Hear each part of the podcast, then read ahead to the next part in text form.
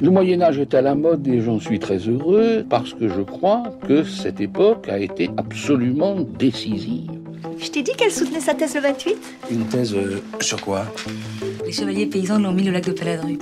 Au lac de? Paladru Passion médiéviste, l'histoire médiévale vue par ceux qui l'étudient.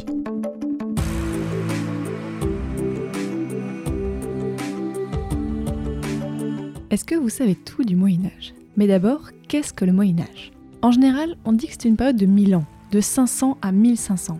Mais, vous l'entendez dans ce podcast, il y a autant de définitions du Moyen Âge que de médiévistes. Je m'appelle Fanny Cohen-Moreau et dans ce podcast, je reçois des jeunes médiévistes, des personnes qui étudient le Moyen Âge en master ou en thèse, pour qu'ils racontent leurs recherches passionnantes et qu'ils vous donnent envie d'en savoir plus sur cette belle période. Épisode 32 Bettina et la conservation des sceaux, c'est parti. Excuse-moi, mais euh, il y a des gens que, que ça intéresse? Rappelez-vous, il y a quelques temps, en fait, il y a même quelques années maintenant, nous avions fait un épisode sur les sceaux de princesse. C'était l'épisode 4 avec Lucie. On avait parlé du Moyen Âge central et du pouvoir politique des femmes. Eh bien aujourd'hui, c'est peut-être un petit peu la suite qu'on va faire avec mon invité. Bonjour Bettina Lègle. Bonjour. Alors Bettina, aujourd'hui avec toi, nous allons parler des sceaux, mais d'un point de vue un petit peu plus technique, du point de vue de la conservation. En effet, Bettina, tu viens de rendre en juin 2019 un mémoire sur la conservation des sceaux aux Archives nationales de France entre 1830 et 1867 et son héritage. Tu as aussi fait plein de stages euh, à Paris, à Lyon, à Bruxelles, tu vas nous en parler. Et tu as fait tout ça d'ailleurs dans le cadre d'un master conservation et restauration des biens culturels à l'Université Paris 1 Panthéon-Sorbonne, parcours méthode et pratique sous la direction de Claude Larocque. Déjà, Bettina, pour les auditeurs qui n'auraient pas écouté l'épisode 4, est-ce que tu peux nous rappeler ce que c'est un sceau Donc ça s'écrit S-C-E-A-U. Oui. Alors un sceau, ça se compose en deux éléments. On a la matrice qui est un élément en métal où on grave en creux des signes propres à une autorité souveraine, à un corps constitué ou à un simple particulier. Et ensuite, on applique cette matrice sur des galettes de cire ou sur une autre matière molle. Ce sceau atteste de la validité, de l'autorité et de l'authenticité du document. Euh, donc sans le, sans le sceau, le document ne vaut rien. Mais donc moi, je me suis concentrée sur les galettes de cire. Parce que les matrices, on n'en a pas beaucoup? Non, les matrices, à ma connaissance, on en conserve encore aujourd'hui. D'accord, donc toi, tu t'es principalement concentrée sur les galettes, ce qu'on a retrouvé après sur, euh, sur les actes, ce genre de choses? Oui, tout à fait. Quel a été ton parcours après le bac pour arriver jusqu'au master? Moi, j'ai fait un parcours assez long. J'ai fait en tout 8 ans d'études. Donc, après mon bac, j'ai fait ce qu'on appelle une mise à niveau en art appliqué. C'est une formation qui n'existe plus, mais qui nous préparait aux grandes écoles d'art appliqué. Ensuite, je suis rentrée en diplôme des métiers d'art, reliure dorure à Estienne. Ce diplôme-là non plus n'existe plus. Maintenant, c'est ce qu'on appelle le DNAMED, qui est une formation en trois ans, donc euh, qui rassemble la mise à niveau et le DMA. Après mon diplôme des métiers d'art, j'ai pu faire une formation complémentaire non diplômante. Donc c'est une année de stage où euh, on peut avoir autant de conventions que l'on souhaite. Moi j'avais la condition de respecter les vacances scolaires parce que je préparais les concours et la sélection à l'université pour euh, la formation en conservation-restauration. Donc ça m'a permis de faire des stages chez des restaurateurs diplômés d'État. Et après je suis rentrée euh, à la fac en L2, Histoire de l'art, parcours préservation des biens culturels, qui est la licence qui précède donc le master. Et donc dans ton master, tu as fait un mémoire où tu travailles indirectement sur le Moyen Âge. Comme on le disait, tu as travaillé sur comment ces sceaux du Moyen Âge ont été étudiés au 19e siècle, au moment où la sigillographie, ce qui est donc la, la science des sceaux, l'étude des sceaux, le moment où cette science se met en place. Pourquoi tu as voulu travailler sur ce sujet en particulier? En fait, en conservation-restauration, c'est un peu particulier parce que contrairement aux historiens, vous- j'ai l'impression que vous vous spécialisez plus sur une période. Oui, en général. Je ne suis pas historienne.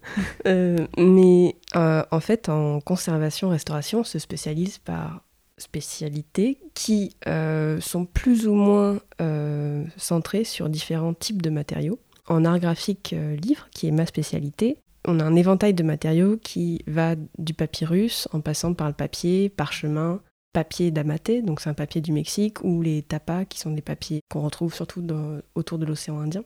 Euh, donc on a tous ces supports, on va dire, ces matériaux-là. Euh, ce qui fait, comme on travaille en Europe sur le parchemin, on rencontre des documents scellés. des chartes scellées par exemple, ou des Scellées donc avec des seaux. avec des sceaux. On a un problème, nos compétences ne nous permettent pas d'intervenir sur la cire, ni d'établir un quelconque diagnostic sur la cire, mais on fait face à des objets qui en contiennent. Du coup, j'ai voulu avoir des compétences, élargir mes compétences à ce domaine-là. Et c'est pour cela que j'ai voulu travailler euh, sur les sceaux. Et on a aussi un autre problème, si j'ai vraiment euh, choisi euh, de m'intéresser à l'histoire de la conservation, c'est parce qu'en fait, on fait face à des objets qui ont déjà, sur lesquels on est déjà intervenu dans le passé. Et donc, on a des espèces, euh, on va appeler ça vulgairement des filtres, c'est-à-dire qu'à un moment donné, dans un contexte donné, euh, des personnes, avec leur propre interprétation de l'objet, sont intervenues sur le- sur l'objet euh, que l'on a, nous, en face de nous. Et donc, on a un objet qui a une, toute une histoire matérielle, et c'est à nous de nous positionner face à cette histoire matérielle. Et dans ton mémoire, sur quel type de seau est-ce que tu as travaillé? Alors, moi particulièrement, comme je l'ai dit, j'ai travaillé sur des seaux en cire, c'est-à-dire que j'ai laissé les bulles euh, papales qui sont, elles, en plomb de côté. Moi, j'ai vraiment choisi de m'intéresser aux seaux en cire et à leurs moulages euh, qui ont été réalisés au 19e siècle. Leur moulage, tout simplement, on les moulait pour les conserver, pour avoir une trace d'une autre façon, c'est ça? Oui, mon sujet, euh, il s'intéresse à la politique qui a été mise en place au 19e siècle aux archives nationales. Des numismates euh, demandent une autorisation Des quoi, pardon? Donc la numismatique, euh, c'est une discipline qui est auxiliaire de l'histoire, où l'on étudie euh, les monnaies antiques et les médailles. Les médailles, ce sont des monnaies antiques, mais qui sont données comme une preuve de l'histoire ou une illustration de l'histoire ancienne, grâce à des commentaires des auteurs anciens sur les, les images que l'on que l'on retrouve sur ces médailles. Et les numismates, au 19e, en France en tout cas, au 19e, redécouvrent un nouveau corpus d'images grâce au sceau, euh, qui est beaucoup plus varié que euh, les, images que l'on peut retrouver sur les médailles. Ils commencent à vouloir faire des moulages. Le moulage, c'est un procédé qui est employé depuis très longtemps par les numismates, car on a un vrai besoin euh, de transmission des images que l'on retrouve sur les médailles. Et donc c'est un moyen peu cher et pratique de rassembler un corpus d'images par rapport à ce qu'ils peuvent conserver dans leur cabinet qui peut être lacunaire à certains endroits. Par exemple, il y a toute la collection au cabinet des médailles qui est très connue de moulage de Mionnet. Le moulage est aussi réalisé par des numismates. Le premier, c'est Doubleday en 1832, à faire cela aux archives nationales sur des sceaux. Parmi les seaux qu'ils ont moulés, ils ont pris tous les seaux qui leur tombaient sous la main ou est-ce qu'ils avaient fait une petite sélection? Est-ce que sur les seaux un peu plus importants, j'imagine qu'il y avait peut-être un peu plus de valeur historique Alors justement, ça, ça a été le, cœur de mon travail, de déterminer la, méthode qu'ils ont employée. Le garde général, c'est celui qui est à la tête des archives.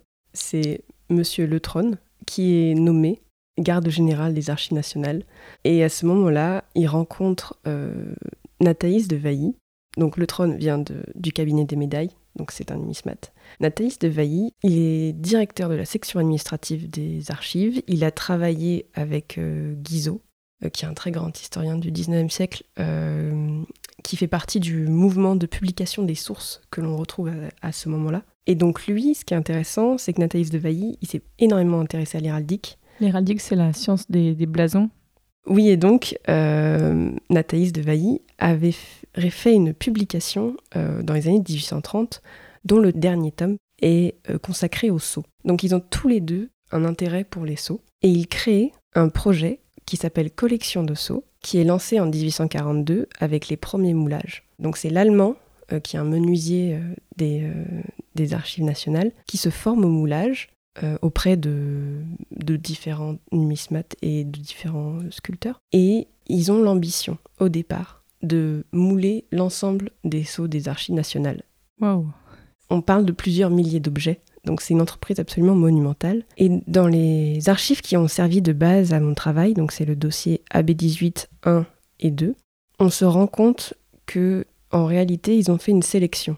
C'est-à-dire qu'ils ne peuvent pas mouler euh, tous les sceaux, mais cette méthode de sélection s'est mise en place progressivement. C'est-à-dire que au départ, ils se rendent compte qu'il y a des sceaux qui sont plus ou- en plus ou moins bon état. Et un seau en mauvais état, ça peut être extrêmement difficile à mouler. Donc ils font déjà une sélection au niveau de l'état. Après, euh, ils mettent en place une méthode de, de récollement. Alors le récollement, c'est une vérification de l'intégrité des collections euh, d'une institution qui aujourd'hui est faite régulièrement. À cette époque-là, il faut savoir qu'ils ne connaissent pas les fonds, car on est juste après la Révolution. Le fonds euh, de l'ancien régime a été, euh, qui constitue en fait les, la base sur laquelle ils- eux ils travaillent, c'est-à-dire que c'est là où il y a tous les sous en fait. Et en fait, ce fonds-là a fait l'objet du, du triage, d'une politique de tri qui a été euh, réalisée après la Révolution. Donc en fait, ils ne savent pas. ce qu'ils vont En fait, c'est que ça a été tout mis un peu en bazar, tout remué en quelque ça, sorte. Et que c'est ça. donc, euh, Ils ont, ils ont, enfin, on a appliqué une politique de, de, de tri et de classement qui fait qu'on a séparé des fonds au départ. Oh les pauvres. Et c'est seulement en 1800 dans les années 1830 que naît le principe du respect des fonds, qui est un des principes de base des archives nationales.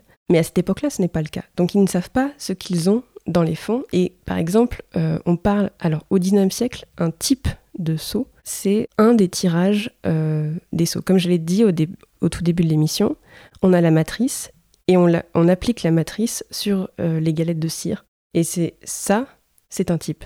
Une matrice sert plusieurs fois. Parce que la personne ne va pas à chaque fois racheter une matrice. Oui, elle a, elle a une bonne matrice, elle se dit c'est un bon saut, je le garde. Voilà. Et aussi, ils n'avaient pas. Enfin, à un moment, on a une lettre de l'allemand, euh, donc le mouleur des archives nationales, qui se plaint qu'il doit recommencer les moulages parce qu'ils ont découvert un meilleur type. Ils n'avaient pas anticipé cette question-là. Ils pouvaient retrouver plusieurs fois un même type. Là, ils se disent. euh, donc, c'est la première équipe, c'est Nathalie de Veil et l'allemand. Et ils commencent à récoller l'ensemble des sceaux euh, d'une série pour pouvoir tirer les types qui les intéressent et faire un bilan de tous les, types qu'ils peuvent rencontrer. Mais ils ne font pas le récollement de l'ensemble des sceaux des archives. Lorsque De Chabrier arrive à la tête des archives nationales, il décide que Nathalie de Vailly, donc qui est un peu le père, enfin un des créateurs du projet collection de sceaux, et l'allemand ne participeraient plus au projet et il nomme sa propre équipe Ah oui, pour bah des raisons politiques Ah ouais. parce que c'est la fin de la monarchie.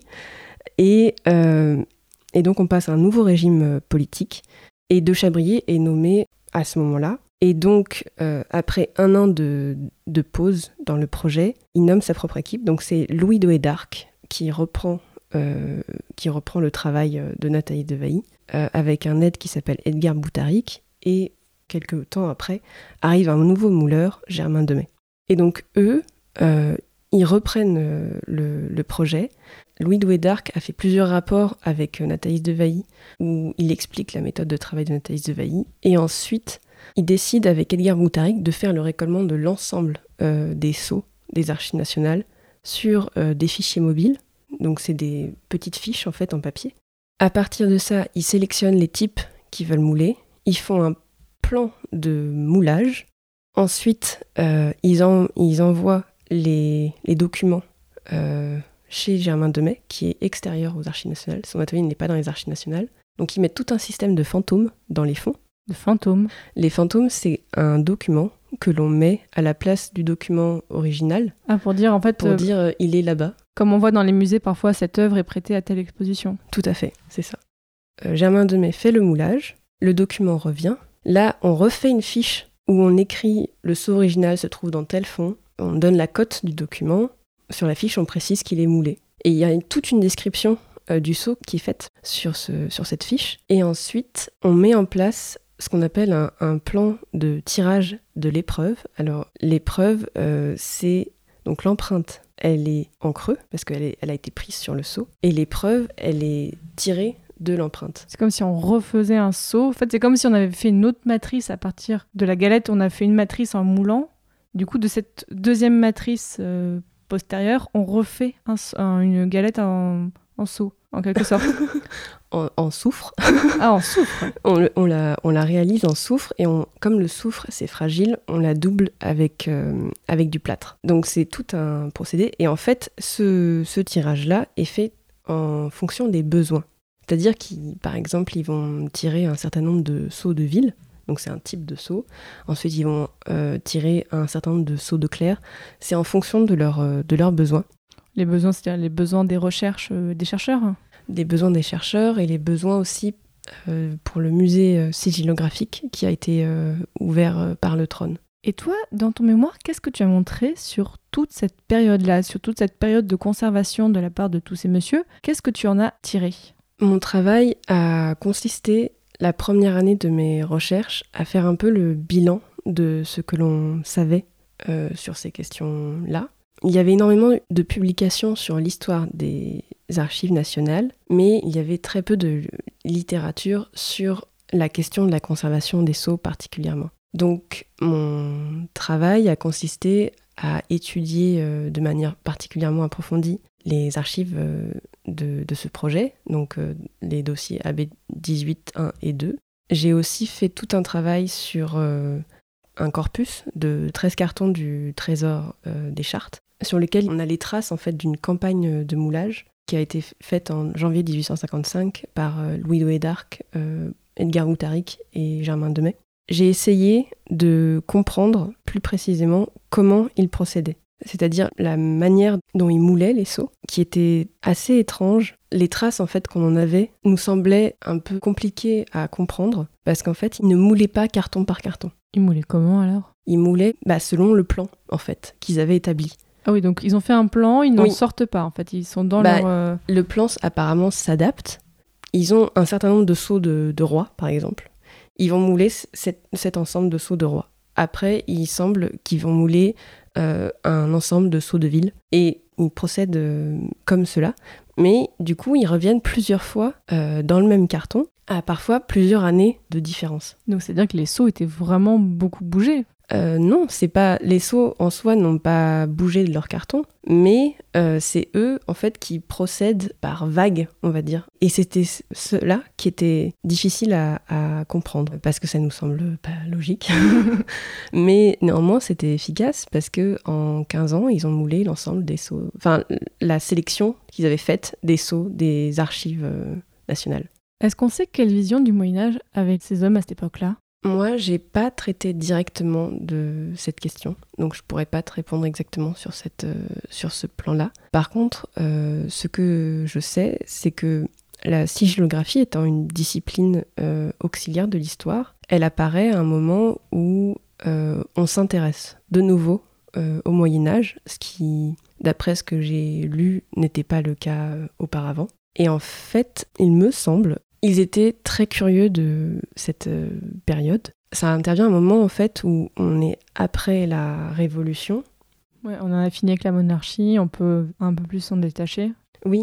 Et il semble qu'à ce moment-là s'opère une refondation des lectures traditionnelles de l'histoire telles que l'on avait auparavant.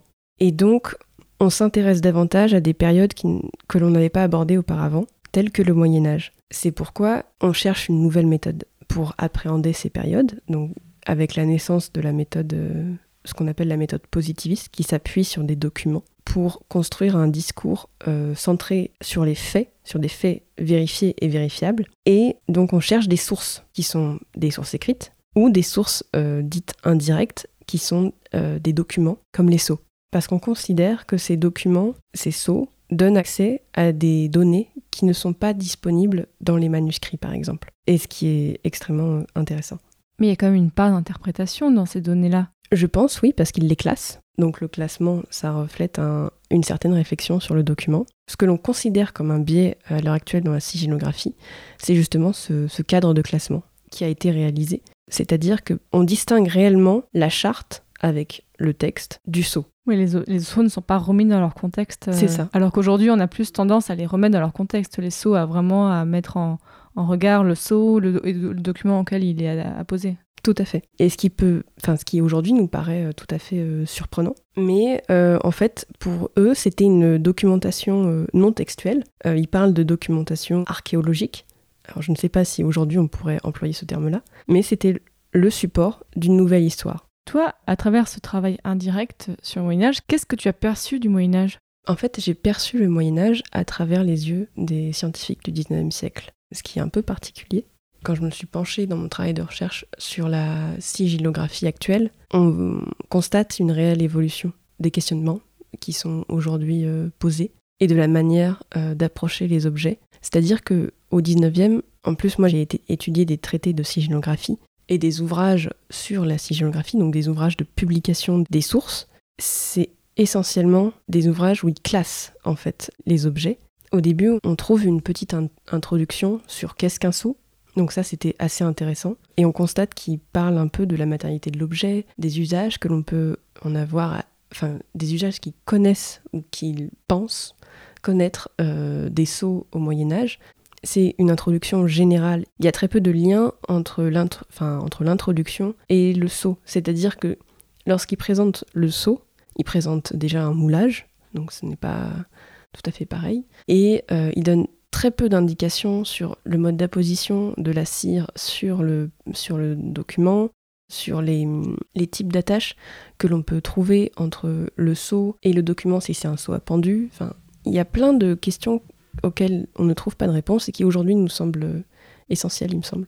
Ça me fait un petit peu penser à ce que tu dis à la codicologie. La codicologie étant la science, tu me dis si je me trompe, hein, mais des manuscrits, où en fait on s'intéresse à comment un manuscrit était relié au Moyen Âge. Euh, en fait, euh, on voit que bah, où il y a là des feuillets sont pliés de telle façon et tout ça. Et en fait, là aussi, c'est quelque chose d'assez récent où pendant des années, on s'est seulement intéressé à ce qui était écrit Mm. et maintenant, elle s'intéresse à comment le manuscrit est fait en lui-même et en fait ce qu'on peut apprendre sur le Moyen Âge et en fait comment ça peut éclairer ce Oui. qui est écrit dans le manuscrit. En fait, le, le- le- la matérialité éclaire le, le- Mm. le contenu. Oui, tout à fait. Euh, bah, pour revenir sur l'épisode de, Lucie et des sauts de princesse, elle parlait d'un programme euh, qui a eu lieu avec les seaux où on retrouve des, poils ou des cheveux à l'intérieur. Et au- aujourd'hui, en fait, euh, il y a eu un, colloque en octobre 2018 sur cette question où il a été présenté des résultats de cette étude. Pour moi, c'est un bon exemple de la sigillographie à l'heure actuelle, c'est-à-dire qu'on a plusieurs corps de métier, plusieurs disciplines euh, qui euh, participent aux recherches.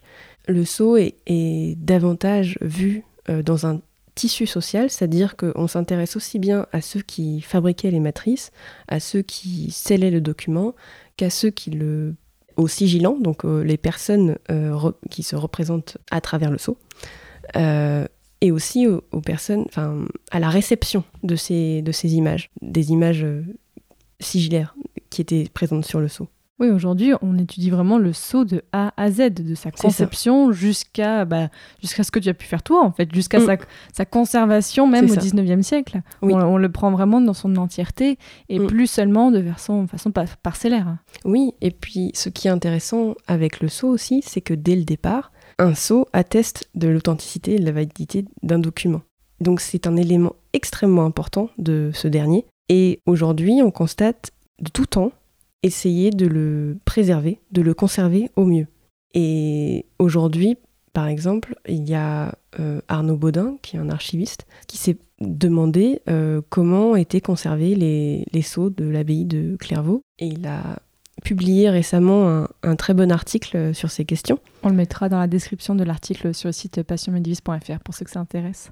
Et donc, en fait, il, euh, il se penche notamment sur tous les moyens de protection des, des sceaux, mais aussi euh, la manière dont étaient établis les inventaires. Plein de questions intéressantes. Grâce à cela, on voit que le souci de conservation euh, des sceaux est un souci très ancien, car c'est un document précieux dès le départ. En fait, oui, depuis la création du sceau, depuis le Moyen Âge, on le conserve, on le conserve jusqu'à aujourd'hui. Bon, aujourd'hui, on le conserve pour des raisons différentes que pour sa création. Mais c'est vrai que je n'avais pas pensé à ça. C'est qu'en fait, à travers les âges, les hommes ont gardé l'habitude de conserver bon, les manuscrits en général et surtout les sceaux qui étaient liés aux manuscrits. Oui, c'est fou en fait. Mais c'est pour ça que l'histoire matérielle du document, dans le cas des sceaux, est extrêmement intéressante. Les prophéties, les prophéties, mais vous me faites rire. Je dois avoir au moins une cinquantaine de bouquins qui s'appellent les prophéties. Non, mais là, euh, d'après ce que j'ai compris, ce serait un truc qu'on aurait récupéré du temps de Pendragon, un super vieux machin. Oui, bah, si c'est du temps de Pendragon, à mon avis, il doit être chez votre mère à Tintagel. Bon, bah, peut-être, mais enfin, on peut quand même regarder ici. Mais je veux bien regarder tout ce que vous voulez. Euh, mais si vous n'avez pas plus d'indications que ça. euh, enfin, bon, vous vous rendez compte des quantités de trucs que. Non, mais attendez. Vous voulez pas dire que c'est. Que c'est quoi? Ah, oui, oui, oui, oui. oui. Ah, les prophéties, ouais, ouais, ouais, ouais. Eh ben, moi, je ne le touche pas, ce bouquin. Je l'ai mentionné en tout début d'épisode, euh, Bettina, tu as fait des stages, donc tu as pu toi-même aller voir des sceaux dans des, dans des archives pendant tes stages. Est-ce que tu peux nous en parler un petit peu? Oui, j'ai fait des stages car dans mon cursus universitaire, euh, c'est quelque chose qui est très important. Pour peut-être expliquer un peu plus, pour mieux comprendre, comme on- c'est un métier où on pratique sur des objets, on a des stages obligatoires. Moi, j'ai fait deux stages euh, qui ont servi à ma recherche plus précisément. Donc un premier stage aux archives euh, nationales À Paris. à Paris, site Paris, à l'atelier de restauration euh, de livres et de documents plats. Et ce stage m'a permis de consulter mon corpus d'études pendant mes pauses déjeuner. Et le second stage que j'ai réalisé, je l'ai euh, effectué aux archives euh, générales du Royaume de Belgique. Et donc là, j'ai appris euh, la restauration des sceaux telle qu'elle est euh, pratiquée actuellement. Il y a des différences entre la Belgique et la France au niveau des pratiques ou pas forcément? Non, à ma connaissance, euh, les pratiques sont très similaires. Oui, parce qu'en plus, comme on est quand même assez proche euh, entre la France et la Belgique, c'est à peu près les mêmes types de, de documents, euh, donc on a les mêmes techniques à peu près. Oui, et aussi aujourd'hui, notre profession est, a une déontologie euh, qui s'applique euh, dans tous les pays. Après, son application, qui dépend de la culture aussi, on peut constater des différences. Notre déontologie est là pour euh, garantir un respect de la matérialité et de la signification de l'œuvre, c'est-à-dire que on est garant de la matérialité et de la signification de, de l'œuvre. On doit garantir un- le degré maximum de réversibilité euh, de notre intervention grâce aux produits que l'on emploie, aux procédés que l'on met en place. C'est-à-dire que à partir du moment où on intervient sur un objet, on le modifie, mais notre action, le traitement que l'on met en place, on doit pouvoir identifier euh, l'intervention, on doit garantir une bonne lisibilité de notre intervention pour que si jamais une personne dans le futur doit la retirer, on puisse le faire sans provoquer de dommages supplémentaires à l'œuvre. Donc ça veut dire que donc, tout ce qui a été fait doit pouvoir être défait, c'est ça? C'est ça. Mais parfois, pour conserver un sceau, peut-être qu'il faut faire une intervention un peu plus définitive ou euh, c'est on essaie de faire le moins possible? C'est pour ça que l'on parle de degré maximum de réversibilité. Oui, il y y, a des- il y a des cas exceptionnels, j'imagine. Bah, par exemple, non mais une des actions irréversibles en conservation-restauration, c'est la première, c'est le dépoussiérage. Dépoussiérage? Oui. Avant d'intervenir sur un, sur un document, on le dépoussière, c'est-à-dire qu'on on retire euh, la poussière et la, et la saleté présente sur le document. Or, si tu veux analyser la poussière et qu'on l'a retirée, Pourquoi on voudrait analyser la poussière? bah, ça peut donner plein d'informations. Par exemple, le seau, s'il s'il est compris dans une petite boîte, et c'est le cas pour un certain nombre de seaux, on ne sait pas de quand date la poussière qui est dans la boîte. Ah. Tu sais que là, tu me fais penser à quelque chose. Si les, auditeurs ont écouté plusieurs épisodes, ils commencent à le savoir. J'ai fait des études d'histoire médiévale et j'avais travaillé sur un, manuscrit, bon, pas très important, c'est un petit truc, c'était un- une sorte de livre de contes de la fin du XIIIe siècle qui était conservé aux archives nationales. Et en fait, euh, vraiment, c'est un truc, euh, voilà, il y avait une trentaine de folios, enfin une trentaine de pages, et euh, en format A4, c'est vraiment quelque chose d'assez petit, et même en termes d'intérêt historique, c'était pas énorme. Mais en fait, je me rappelle que quand je l'avais ouvert, je faisais attention. Alors au début, je prenais des gants. On m'avait dit que c'était pas euh, très important, mais moi je les mettais parce qu'après je sentais trop qu'on sentait le parchemin en fin de journée. J'étais- je- Vraiment, je dis, je rentre chez moi, je sens le parchemin qui pue. Et en fait, quand je l'avais ouvert, eh ben il y avait des petites miettes qui étaient tombées. Je me dis, oh, c'est des miettes, elles ont 800 ans ces miettes. Et je me dis, j'ai Ok, bon bah en fait je, je les avais laissées dans la boîte, mais donc ces miettes étaient passées de entre les pages, entre les folios du manuscrit à dans la boîte. Je fais oh là là, mais j'ai j'ai fait des, il y a des petites miettes de 800 ans qui ont bougé. Euh, elles n'avaient pas bougé depuis des siècles et c'est moi qui les fais bouger. Je m'en suis un petit peu voulu. Ça va, c'est c'est c'est pas trop grave.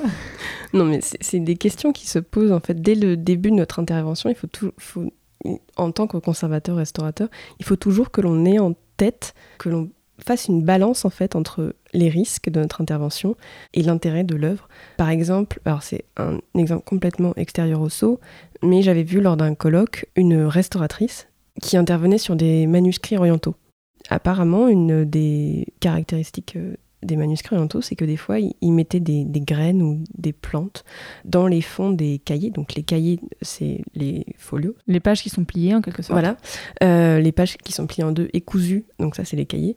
Et ils mettaient des, donc des graines ou des plantes pour la conservation euh, de, de l'ouvrage. sauf que euh, il y avait eu des rongeurs, et donc elle n'arrivait plus à distinguer euh, les graines des crottes. Oh, oh mon dieu.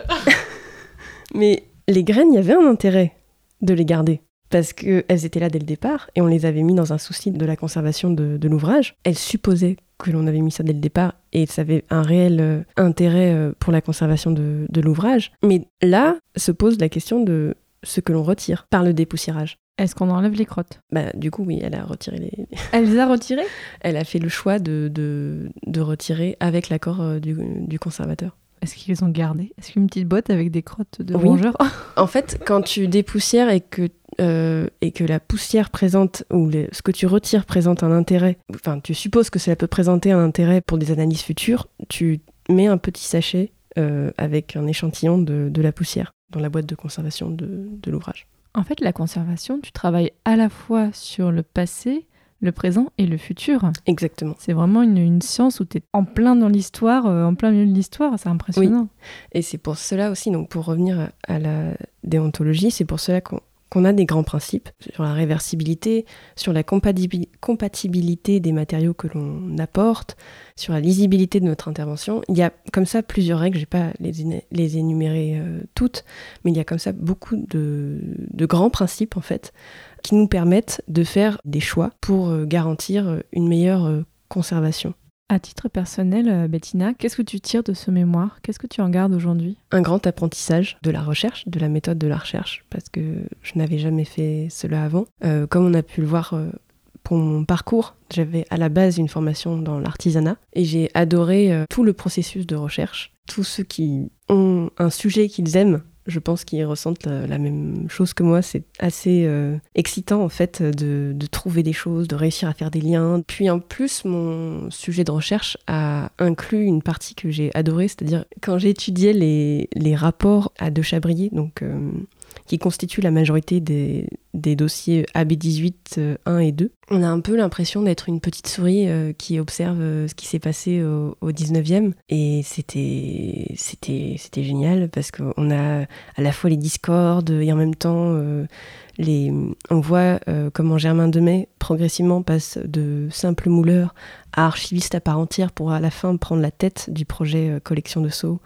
Donc on, on voit comme ça des des, des vies en fait qui se déroulent euh, sous, sous nos yeux et aussi ça m'a énormément enrichi euh, de comprendre euh, ce qui se passait, de comprendre toute la méthode qu'ils avaient mise en place à ce, à ce moment-là, dont j'ai expliqué les grandes lignes tout à l'heure, mais en fait il y a énormément d'étapes entre, entre ces grandes lignes. Et puis aussi ça a été un enseignement plus personnel, parce qu'en fait dans notre cursus on n'a jamais de moments 100% euh, qui soient entièrement consacrés à notre recherche, c'est-à-dire qu'on a des cours et des stages et en même temps on, fait notre recherche. Euh, donc ça a été des années euh, assez intenses. Et hum, si j'ai des conseils à donner donc à des gens qui sont en train ou qui vont faire un travail de recherche, c'est vraiment parler aux, chercheurs. Parce que moi, comme j'ai expliqué, j'avais très peu d'articles.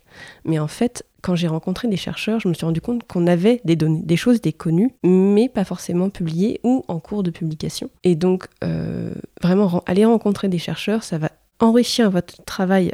Vous sortirez d'entretien et vous aurez l'impression de n'avoir rien appris. Et en fait, vous allez y repenser trois mois plus tard en vous disant Mais il avait raison Euh, Il avait mis le doigt sur quelque chose que je n'avais pas encore vu. Ou, voilà, vous allez faire des liens.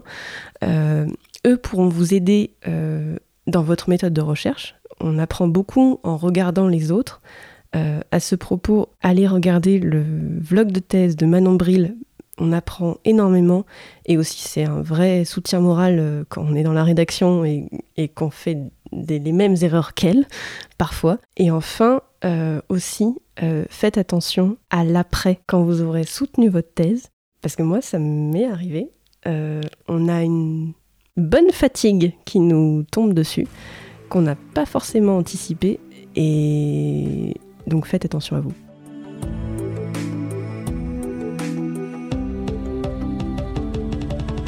Maintenant, chères auditrices et chers auditeurs, quand vous entendrez parler des seaux ou quand vous verrez un seau, vous penserez à tout le travail de conservation qu'il y a eu pour que ces seaux arrivent jusque devant vos yeux. Donc merci beaucoup Bettina Merci. Et merci à tous les conservateurs avant toi qui ont réussi à bien conserver ces documents. Merci beaucoup.